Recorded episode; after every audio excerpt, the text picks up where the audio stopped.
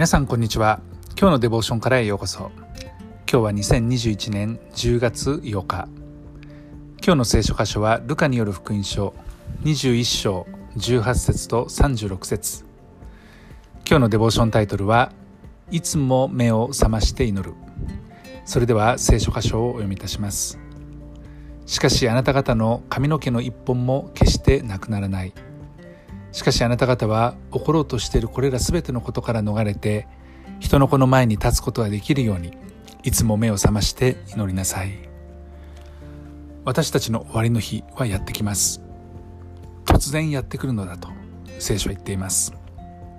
それは盗人が家に侵入するようにこっそりやってくる。そのように突然終わりの日はやってくると聖書は言うんですね。しかし私たちの髪の毛の一本も決してなくならない。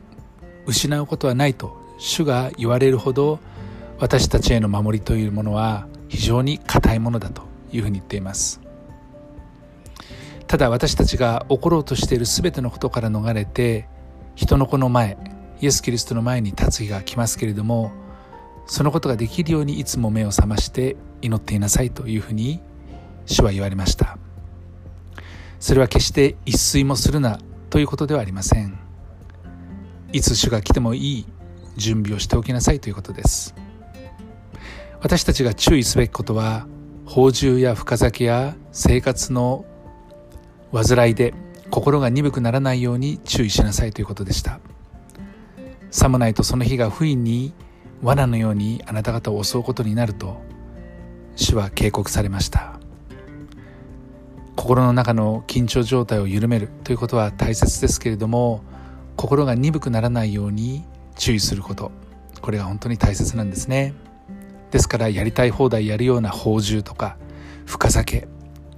また生活の煩いでいろいろ他のことに思いがいって他のことをしているのではなくていつ主が来てもいいように一歩一歩一瞬一瞬主と共に歩む。このような歩みが大切だということを教えておられます。皆さんは主がいつ来られてもいいような準備をしていますでしょうか？主はやがて来ます。すぐに来るというふうに言われています。そのためにいつも目を覚まして祈り準備しておきたいと思います。愛する天の父様あなたの守りを感謝します。いつでもあなたのところに行く準備をしていくことができますように。主イエス・キリストの皆によってアーメン今日も皆さんの歩みの上に神様の豊かな祝福がありますように。